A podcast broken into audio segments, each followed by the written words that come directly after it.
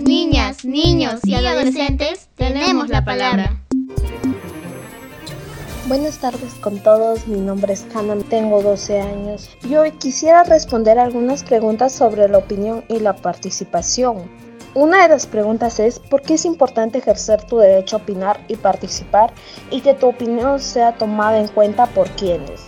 Yo siento que es importante que todos tomen en cuenta nuestra opinión como las autoridades, los profesores, los padres de familia, en conjunto con toda la sociedad, porque así lograremos democracia e igualdad para poder lograr una sociedad que en base a diálogo y respeto. A veces nos invitan a muchos eventos, pero nuestras opiniones no son tomadas en cuenta porque creen que somos inmaduros o que solo los adultos pueden tomar decisiones. Algunas de las organizaciones que yo conozco son Prominax, Desna, Ato Colibrí, Manto, CONA, Acción por los Niños y la Defensoría del Pueblo donde trabajamos en conjunto con demás organizaciones y personas para que nuestros derechos no sean vulnerados.